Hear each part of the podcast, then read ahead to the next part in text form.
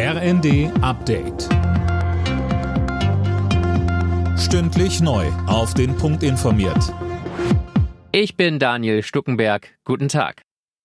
Die Ukraine bekommt auch weiterhin keine deutschen Leopard-Kampfpanzer. Es gibt gute Gründe dafür und gute dagegen, sagte Verteidigungsminister Pistorius bei einem Treffen der NATO-Verbündeten in Rammstein. Mehr von Tom Husse. Gleichzeitig bekräftigte Pistorius, Deutschland muss auf eine mögliche Lieferung vorbereitet sein.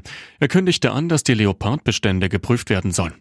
Kritik an der Bundesregierung wies Pistorius zurück. Der Eindruck, Deutschland würde einer geschlossenen Koalition entgegenstehen, sei falsch. Kanzler Scholz steht gerade mächtig unter Druck.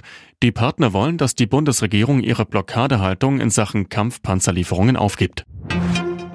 Deutschland hat das nächste LNG-Terminal. Es ist heute in Brunsbüttel in Schleswig-Holstein an den Start gegangen.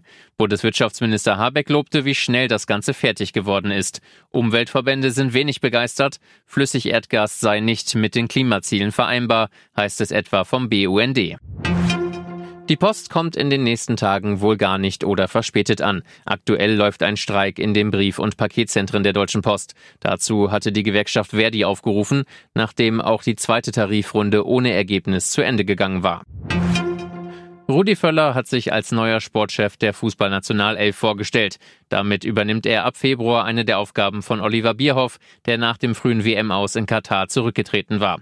Völler will mit Elan und Freude an die Aufgaben rangehen. Das ist dann vielleicht vor allem für diese Zeit bis zur Europameisterschaft, gerade weil wir eine Heim-EM haben, glaube ich, eine gute Lösung, dass ich sicherlich mit, meinem, mit meiner Erfahrung, mit meinem Input, auch im Verhältnis zu Hansi Flick, zum Trainerteam, sicherlich einige Dinge mitgeben kann, dass wir eine erfolgreiche Europameisterschaft spielen.